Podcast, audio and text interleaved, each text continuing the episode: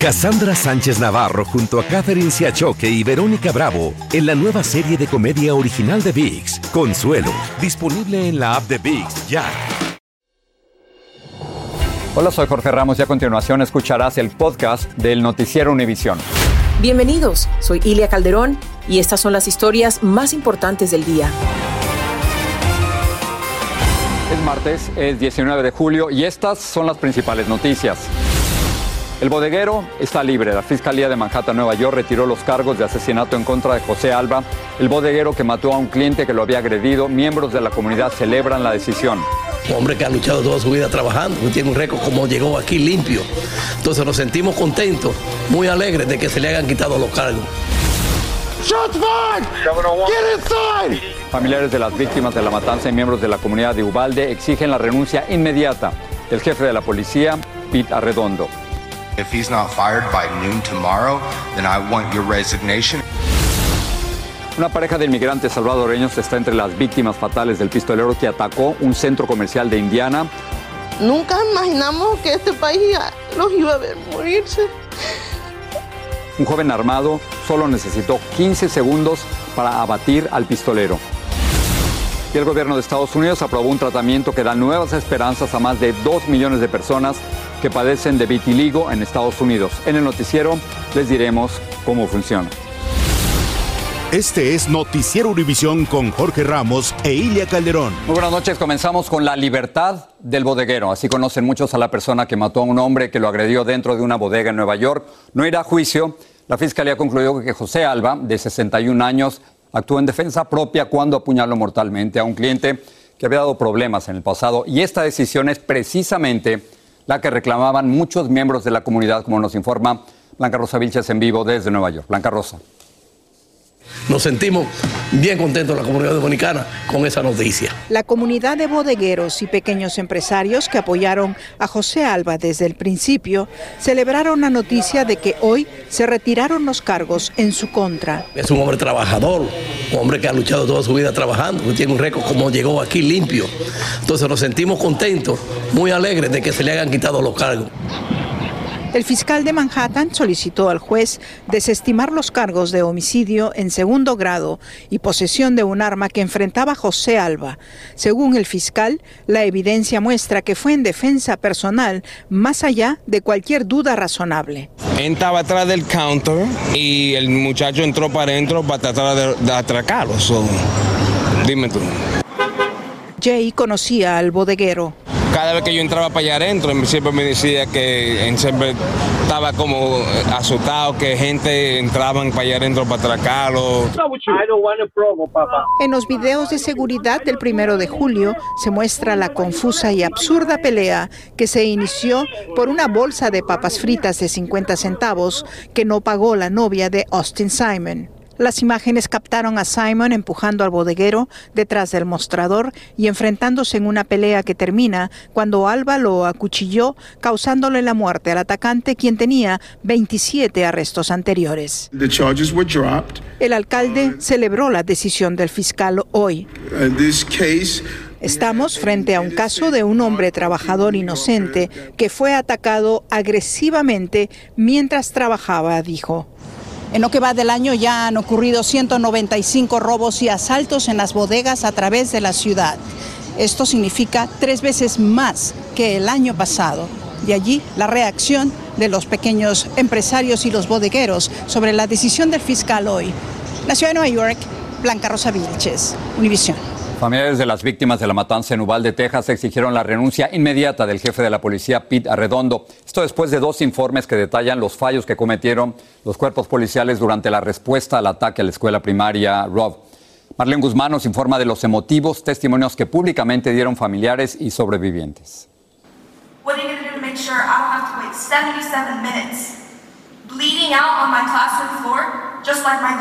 Es la desgarradora interrogante de la hermana de Jackie Cázares en una acalorada reunión pública este lunes a la que asistieron estudiantes sobrevivientes como Miley, que con fuerza y valentía expresó frente a los miembros de la mesa directiva del Distrito Escolar de Uvalde su temor de pronto volver a clases. This was the last dress that my, all my friends saw me on. Most of those kids were my friends. La ira entre familiares se intensifica a medida que las autoridades y los medios revelan más detalles de la investigación. La arma para el piso, por favor. Exigen acción y responsabilidad. No queremos nada más, nada más que te herido. Pero ante todo, mayor seguridad. Señor Ramos, me escuche. O de lo contrario, algunos padres piensan sacar a sus hijos de las escuelas.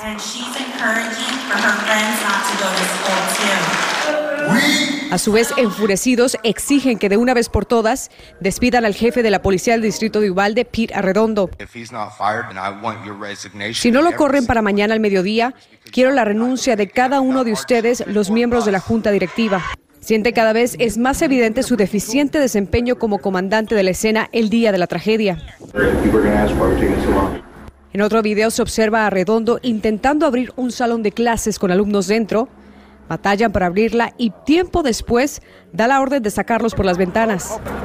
Pete se dio cuenta que había niños en la escuela, él sabía bien, y de estar negociando con alguien adentro es totalmente incorrecto. Entre las promesas del distrito escolar está la contratación de nuevos y más policías. A lo mejor pueden perder la vida, pero al mismo tiempo ese es el trabajo. No necesitan que, que aplicar si no lo van a hacer. Marlene está en vivo con nosotros. Marlene, ¿hay algo nuevo sobre esta versión de que un policía tuvo la oportunidad de matar al pistolero antes de que entrara a la escuela? Jorge, muy importante porque el comité especial que investiga el tiroteo justamente este día desestimó el informe de Alert, negando que esa versión que dieron sea correcta. Ellos dicen que en su investigación lo que encontraron, justamente la que dieron a conocer el domingo, encontraron que el policía que acudió a la escena que estuvo ahí minutos antes, realmente a quien vio fue a un entrenador que estaba tratando de poner a salvo a los estudiantes. Justamente él estaba fuera de la escuela, en el patio, en el área de juegos, y lo confundió con el tirador fue cuando pidió permiso y entonces pues se tardaron en darle esa acción y qué bueno porque imagínate, era el entrenador y no el tirador. Así es que esta versión revela que realmente no hubo quien detuviera al atacante antes de entrar a la escuela. Nosotros por supuesto también seguimos muy al tanto de lo que va a ocurrir con Pete Arredondo este día. Justo atrás de mí va a haber una junta a las justamente 30 minutos de los padres de familia sobre los fondos y también se esperan más reacciones sobre lo que llegue a suceder con el jefe de la policía del distrito escolar. Por ahora es lo que tengo. Regreso contigo, Jorge. Marlene, veremos si renuncia o lo obligan a renunciar. En otras cosas, el jurado vio las horribles imágenes del ataque a la secundaria Parkland en la Florida. El segundo día del juicio para sentenciar al asesino confeso Nicolás Cruz, uno tras otro, jóvenes sobrevivientes de la matanza narraron sus traumáticas experiencias mientras señalaban a Cruz como su autor. La Fiscalía le pide la pena capital, mientras que la defensa está solicitando cadena perpetua. Un joven armado necesitó solamente 15 segundos para matar al pistolero que atacó un centro comercial en Indiana. Así lo informó hoy la policía de la localidad de Greenwood, donde ocurrieron los hechos. Entre las víctimas del agresor está una pareja salvadoreña que había inmigrado aquí a los Estados Unidos. David Palomino conversó con sus hijas. Nunca imaginamos que este país los iba a ver morirse.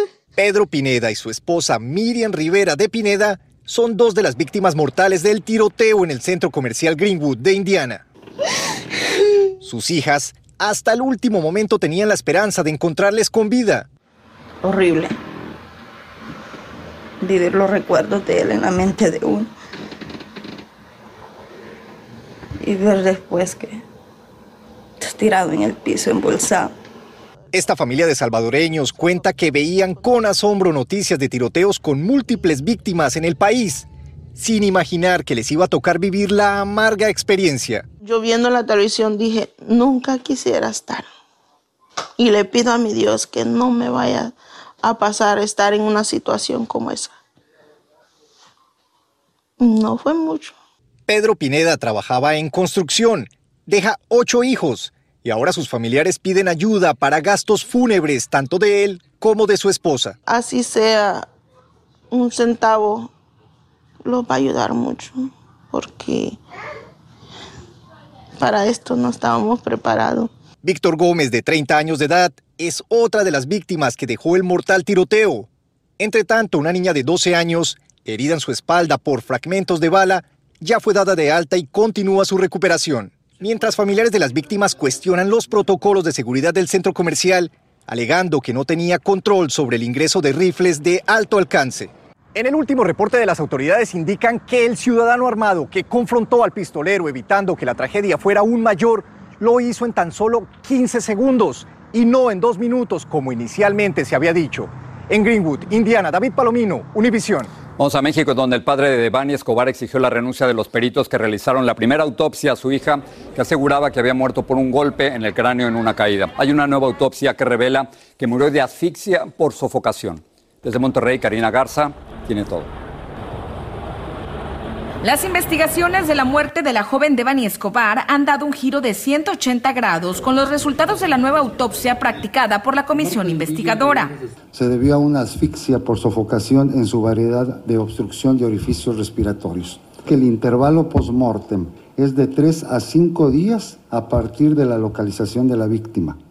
Algo que confirma las sospechas de la familia de la joven.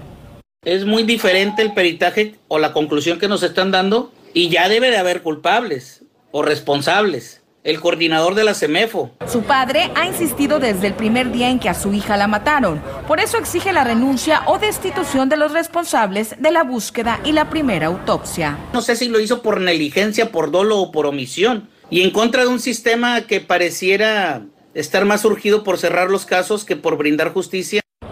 Casi tres meses del hallazgo de la joven se han realizado 311 entrevistas, 120 intervenciones de campo, 621 indicios recolectados, 55 informes, 74 dictámenes, 308 estudios periciales y se siguen analizando más de 3.000 horas de videos, pero siguen siendo insuficientes para esclarecer el caso definitivamente. Es una lucha que continuará hasta que se logre obtener justicia. Con los resultados de la nueva autopsia aún quedan dudas sin resolver, como qué pasó con ella la primera semana después de su desaparición, dónde o con quién estuvo. Respuestas que su familia espera se aclaren conforme avancen las investigaciones. En Monterrey, México, Karina Garza Ochoa, Univisión. Regresamos a Estados Unidos. La fiscalía acusó a Steve Bannon, ex asesor de Donald Trump, de actuar como si estuviera por encima de la ley. El fiscal dijo que Bannon desobedeció órdenes de cooperar en una investigación del Congreso porque quiso, no por error. Bannon enfrenta cargos de desacato al Congreso en la investigación del asalto al Capitolio. Al término de la vista hoy, Bannon criticó duramente a la Comisión del Congreso que lo citó a declarar. Hacemos una pausa al regresar. Un conductor de UPS no soportó la ola de calor que afecta a más de 100 millones de personas en este país y se desmayó. Buenas noticias, los precios de la gasolina cayeron por 35 días consecutivos. Le diremos dónde venden la gasolina más barata. Y se aprueba la primera crema para tratar el vitiligo.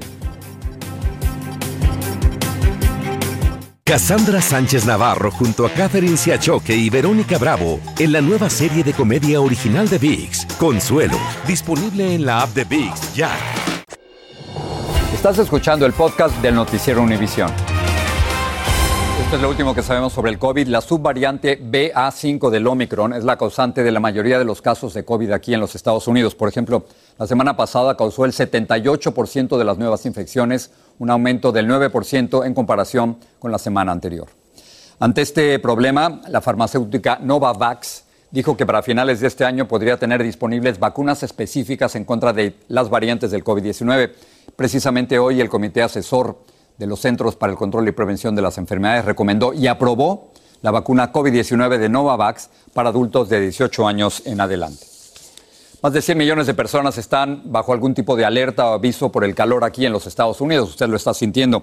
El Servicio Meteorológico Nacional advirtió que se sentirán temperaturas récord desde hoy y durante varios días. Y en Chicago, Viviana Ávila nos trae ejemplos de los peligros de esta ola de calor. La segunda mitad del mes de julio trae consigo temperaturas sofocantes para estados del sur, centro y este del país. Gonzalo García trabaja bajo este intenso sol y es una de las 100 millones de personas que están bajo alerta de calor extremo o aviso de calor excesivo en el país. Se deshidrata uno y se siente uno muy débil para andar, anda uno malamente. Este video de una cámara de seguridad muestra el momento del colapso de un trabajador de la empresa UPS en Scottsdale, Arizona, mientras entregaba un sobre. Ese día la ciudad alcanzó una temperatura de 108 grados Fahrenheit. En zonas como Palo Pinto, en Texas, cientos de acres arden en llamas en este calor extremo y se le ha pedido a residentes de ese estado que racionen el consumo del agua ante la sequía. Mientras en Nueva York aún se recuperan de las tormentas de las últimas 24 horas que dejaron casas y negocios inundados, aunque ahora deberán lidiar con el calor. Y la ola de calor persiste en el suroeste del país, sobre todo estados como Utah, Nevada, también Nuevo México, Arizona están bajo los efectos de este gran domo de altas presiones que permite realmente que las temperaturas continúen elevándose durante el día. También se estaría desplazando un poco más hacia el este durante el fin de semana. Para combatir esta ola de calor, autoridades en varias ciudades del país han puesto a disposición de los residentes centros de enfriamiento y otros recursos ante estas altas temperaturas. Las temperaturas podrían llegar a entre 15 y 20 grados más alto de lo normal para esta época del año. Vamos a prevenir con un sombrero, con unos buenos bloqueadores, estar hidratándonos en, en el transcurso del día. Y la advertencia ante el calor extremo va dirigida a los más vulnerables, entre ellos las personas asmáticas. Cuando hay calor, mucho calor, las vías respiratorias se inflaman y eso hace que el cuerpo entre como en estado de pánico. En Chicago, Viviana Ávila, Univision. Ahora, esta ola de calor no solo está afectando a los Estados Unidos, sino también a Europa. Son más de 20 países bajo amenaza de incendio en zonas boscosas y residenciales. Aquí estamos viendo Rumania, España, Italia, Francia, Portugal, por ejemplo, figuran entre los más afectados. Solamente en España y Portugal se han reportado más de 1.100 muertes en los últimos días. Y seguimos con esto porque en España los bomberos luchan en contra de incendios de maleza provocados por el intenso calor en la provincia de Zamora. En total, 30 incendios forestales han consumido 85 millas cuadradas de terreno y han obligado a evacuar a miles de personas en España. En Gran Bretaña, el alcalde de Londres advirtió que se han desatado 10 incendios peligrosos en la ciudad, todo debido al calor. Las llamas habían arrasado ya con varias viviendas. Y vamos a pasar ahora a la economía. Los precios de la gasolina siguen bajando y un asesor de la Casa Blanca dijo hoy que podrían llegar a 4 dólares el galón en promedio. Pero la pregunta es si todos nosotros, si ustedes y nosotros, lo estamos notando. Esto salió a investigar Luis Mejid. Centavo tras centavo los precios de la gasolina están bajando de la cima. El promedio nacional es hoy 4 dólares con 50, el más bajo de los últimos dos meses, aunque algunos conductores todavía no lo sienten. Ah, yo sinceramente que no, lo mismo o un poquito más. De a poco la diferencia se hará sentir. Hasta ahora han bajado un 10% y el pronóstico es que descenderán aún más. Eso es bueno, dicen los economistas. Lo que el precio de la gasolina nos, nos sugiere es que eh, vamos a tener un respiro, eh, un respiro que eh, ojalá sea lo más permanente posible. Eh, el precio de las gasolinas ha sido uno de los factores más importantes detrás de esta alta inflación. Es sin duda uno de los elementos que más golpea al bolsillo de los hogares en Estados Unidos. La baja en el precio de la gasolina es un alivio para millones de conductores que puede trasladarse a una reducción en el costo de alimentos y otros productos. En el mejor caso, podría ser una señal de que lo peor de la inflación ya ha quedado atrás. Pero no hay que engañarse, los riesgos abundan. Por un lado, los precios del petróleo bajan porque hay menos demanda y eso podría presagiar la llegada de una recesión. Por otro, todavía existe la incertidumbre de la invasión rusa a Ucrania que puede desbalancear nuevamente el mercado. No hay que entusiasmarse tanto, hay que seguir siendo cuidadoso, la inflación no va a caer de un día para otro en forma importante, esto va a ser un proceso lento que al parecer está cediendo, se está produciendo. Por ahora, tratando de ahorrar, algunos como César Soria comprarán combustible galón por galón. Bueno, ya no lo lleno, ahora solamente le pongo 30 o 20 o lo que tenga, pues, ¿no? Aunque a veces el auto los deje a medio camino. En San Francisco, Luis Mejid, Univisión.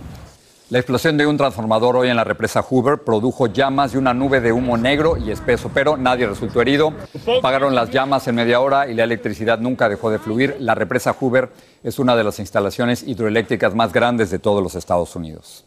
Una densa neblina en Missouri ocasionó un accidente en serie. Todo comenzó con un camión comercial que se estrelló contra el tráiler que era jalado por otro camión. No se reportaron lesionados.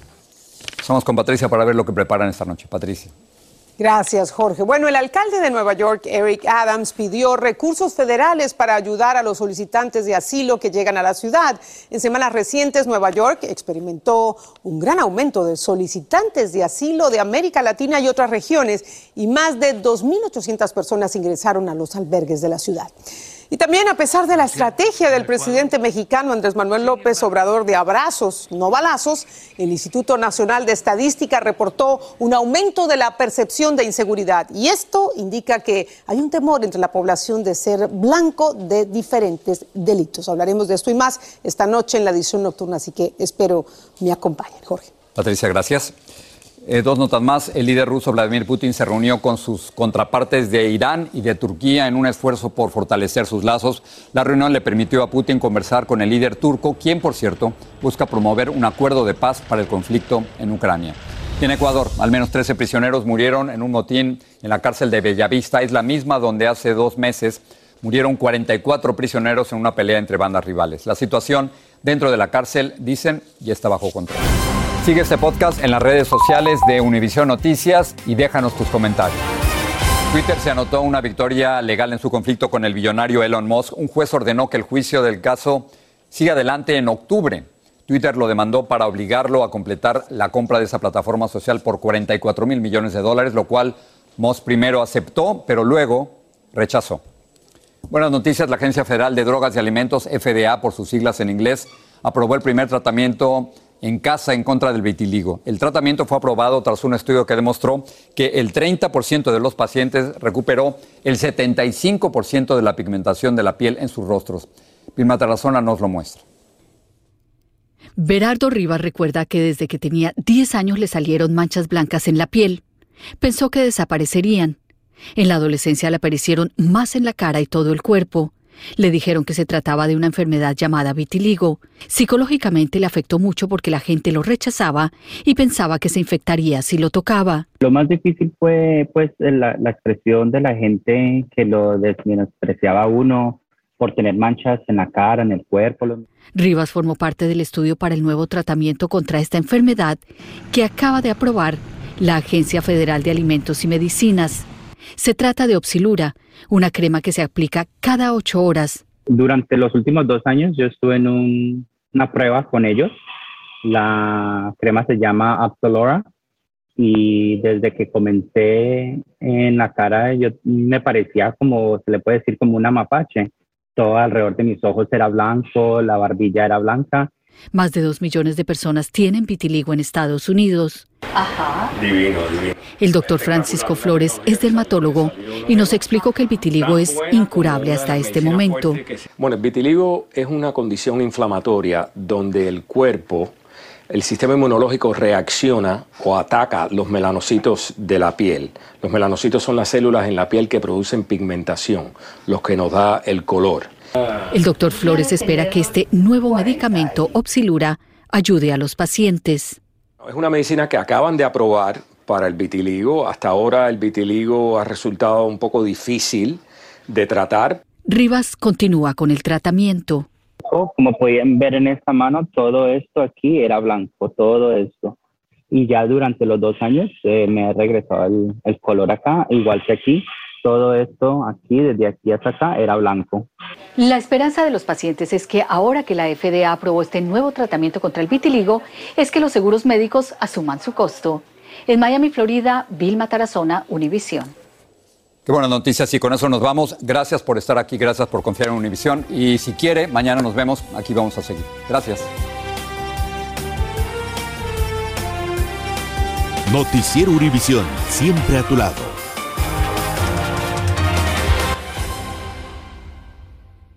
Cassandra Sánchez Navarro junto a Catherine Siachoque y Verónica Bravo en la nueva serie de comedia original de VIX, Consuelo, disponible en la app de VIX ya.